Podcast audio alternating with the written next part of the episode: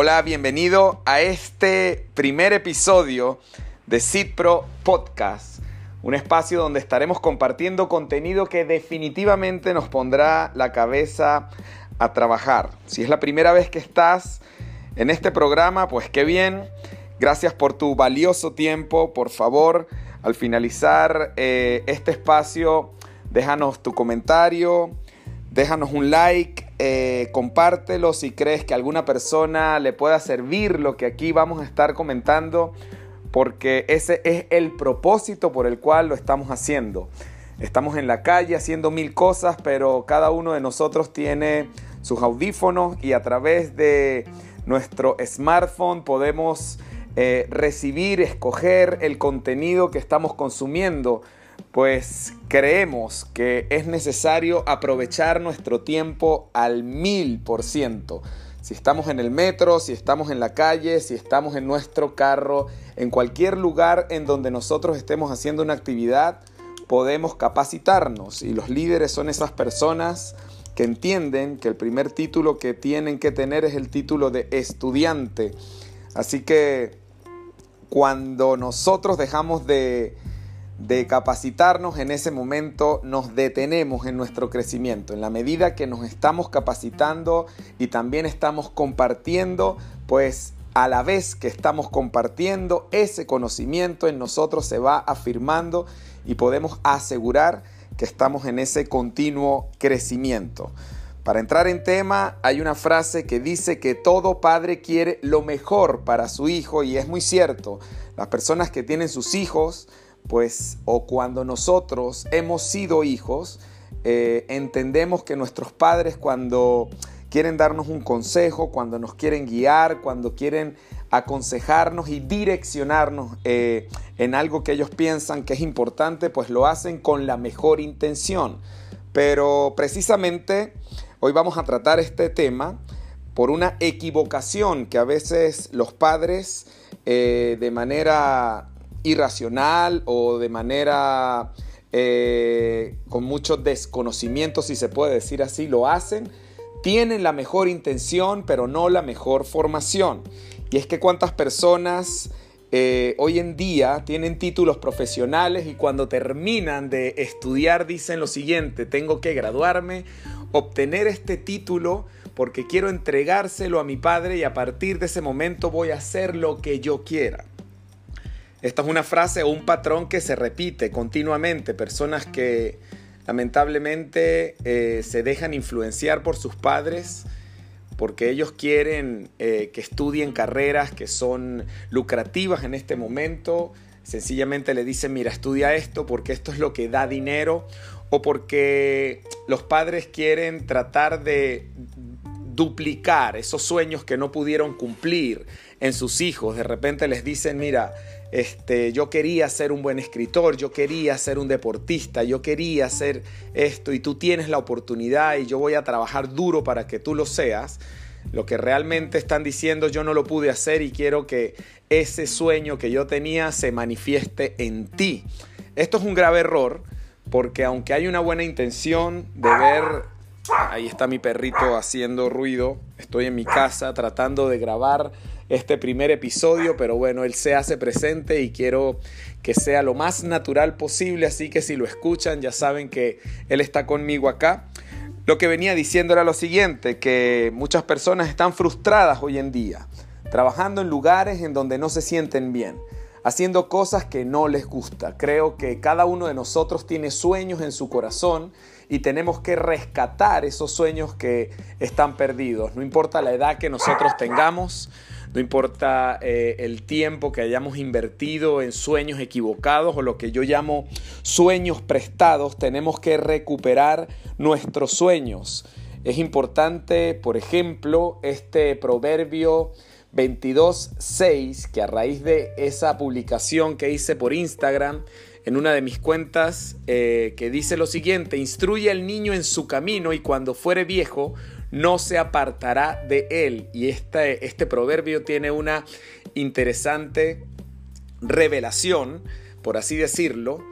y es que Dios nos aconseja que nosotros instruyamos a nuestros hijos, que es nuestro deber, pero después dice en su camino, no en el camino que yo quiero para él.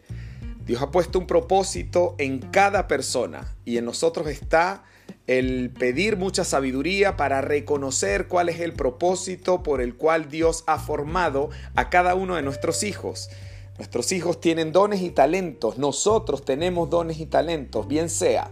que cuando nosotros éramos pequeños trataron de influenciarnos y hoy en día estamos haciendo algo que no nos gusta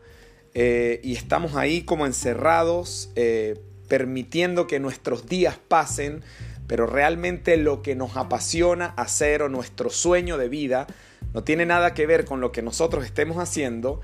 es momento de empezar a invertir tiempo valioso y recursos en eso que nos gusta, porque si no podríamos pasar toda nuestra vida frustrados en, haciendo algo que definitivamente no nos agrada, no nos apasiona hacer. Esto es un desafío, porque como dije al principio, todo padre quiere lo mejor para sus hijos, pero por encima de nuestros padres terrenales está nuestro Padre celestial, ese que puso los dones, los talentos, las capacidades, las destrezas en nosotros y que definitivamente espera que nosotros descubramos eso, que lo trabajemos, que nos capacitemos, que cada día estemos invirtiendo un tiempo valioso en poder crecer con respecto a lo que nos gusta y que no vivamos los sueños prestados de nadie más, así sean los sueños prestados de nuestros padres. Este patrón de personas que estudiaron carreras que no les gusta simplemente para poder entregarle el título a sus padres porque influenciaron de una manera tan fuerte en ellos eh, que tomaron decisiones, bien sea eh, equivocadas, hay que llamar las cosas por su nombre, son decisiones equivocadas, porque instruir al niño en su camino, creo que la frase más importante es que es su camino, no nuestro camino. Tengo tres hijos, y cada uno tiene dones y talentos diferentes. Y a veces quise tratar de influenciar a mi hijo porque en mi juventud eh, jugué basquetbol y por un tiempo él estuvo jugando y aunque tenía el talento y el don y se movía excelente cuando llegamos a Chile, porque este podcast está siendo grabado en Santiago eh, de Chile, donde estamos residiendo actualmente, pues resulta que al llegar a este hermoso país, en este país se juega más fútbol que básquet. Y en el colegio, en las tardes, en las prácticas, los fines de semana, mi hijo se empezó a entusiasmar y apasionarse por, por jugar fútbol y es algo que me hizo reflexionar mucho en lo que yo he hecho con respecto a mis hijos. Me pongo como primer ejemplo. Pero qué libertad puede sentir una persona cuando entiende que nosotros no tenemos que direccionar a nuestros hijos, sí tenemos que formarlos, sí tenemos que aconsejarlos, pero como padres estamos para reconocer cuando esos dones y talentos comienzan a manifestarse y apoyarlos al 100% con respecto a lo que a ellos les gusta, no a lo que yo quisiera que ellos hicieran, o no porque yo no pude lograr algunas cosas, pues entonces ahora quiero que ellos eh, lo hagan. Hay una frase hermosísima, un escrito de Carlos Spurgeon, un predicador eh, que le decían el príncipe de los predicadores, y quiero compartirlo eh, en este podcast porque pienso que es oportuno para poder afirmar lo que estamos diciendo. Dice así, cuando el muchacho empieza a dibujar figuras sobre la pizarra y bosquejos con tiza sobre las paredes, se inicia a veces el gran artista en embrión. No todos los ojos pudieron percibir al genio naciente, pero el entendido puede verlo y anima al muchacho a proseguir en la vocación de su arte, hallando satisfacción en haberle animado y ayudado. Los que se burlaron de aquellos primeros dibujos se sentirán avergonzados después de observar su falta de visión artística, pero si le aman, se complacen en cada triunfo del nuevo pintor. Esto es bellísimo, porque a veces nuestros hijos llegan con alguna actividad que desarrollaron y nosotros no tenemos la sensibilidad de poder apoyarlo, estimularlo, de poder animarlo a que lo continúe haciendo porque no nos parece algo importante. Pero aquí dice que probablemente tú estás al frente de uno de los mayores artistas que ha habido en la historia de la humanidad y que nosotros podemos estimular esos primeros indicios o castrarlos o detenerlos, ser una piedra de tropiezo, eh, desanimarlo. ¿Por qué? Porque no nos parece importante lo que estamos viendo. Así que tenemos que desarrollar visión, entender que es su camino, no el nuestro. Y cuando entendemos esto, podemos descansar y podemos entender que nuestra misión, nuestra responsabilidad frente a ellos tiene que, con tiene que ver con algunas palabras que son importantes. Por ejemplo, amarlos. Tenemos que como padres ser comprensivos, tenemos que ser pacientes, tenemos que ser amables, tenemos que tener eh, con respecto a cada uno de nuestros hijos expectativas que sean realistas.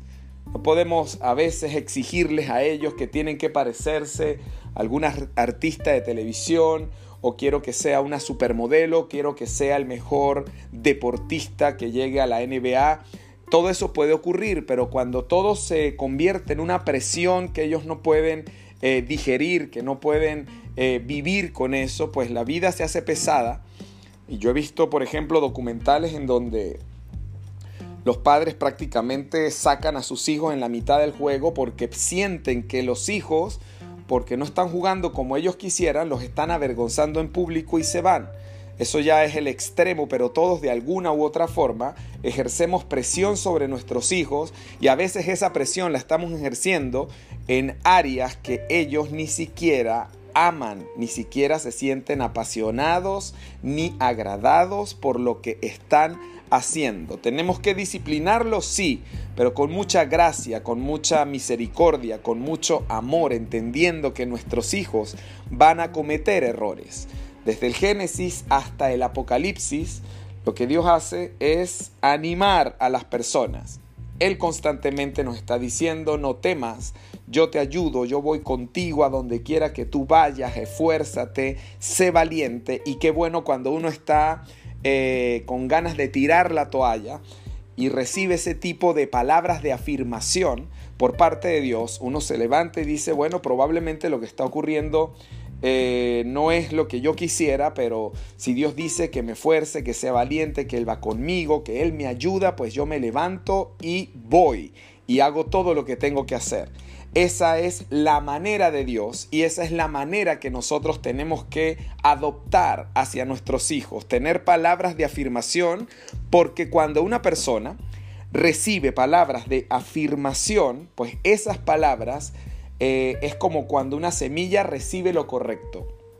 Agua, abono, una buena tierra, el sol son ingredientes componentes que están alrededor de esa semilla que tarde o temprano la hacen eh, germinar, producir fruto, levantar una hermosa planta, un hermoso árbol o un hermoso bosque, pero todo depende de lo que esté recibiendo esa semilla. Nosotros somos de la misma manera. Cuando tenemos palabras de afirmación, pues funcionamos correctamente, pero cuando las palabras que recibimos no son de afirmación, sino son descalificativas, son palabras que nos desaniman, nos cerramos, pensamos que no podemos hacerlo y de alguna u otra forma detenemos nuestro crecimiento. El proverbio dice, instruye al niño en su camino y cuando fuere viejo no se apartará de Él. Te doy las gracias por estar hasta este momento escuchando este podcast que estaremos publicando continuamente.